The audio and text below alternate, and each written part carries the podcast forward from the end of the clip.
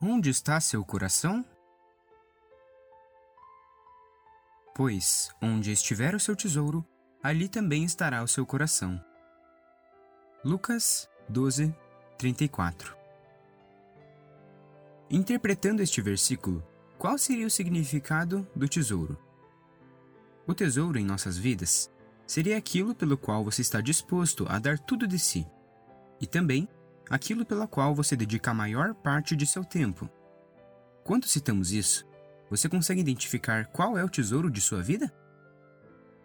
Nosso tesouro deve ser Deus, pois onde está nosso tesouro está o nosso coração. Muitos em suas vidas colocam como tesouro o seu trabalho, ou a sua escola, seus amigos. Não tem nada de errado dedicar tempo a estas coisas.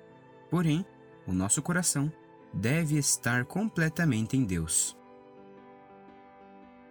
Pois Ele é nosso tesouro mais precioso. Por Bruno Zata. Até logo.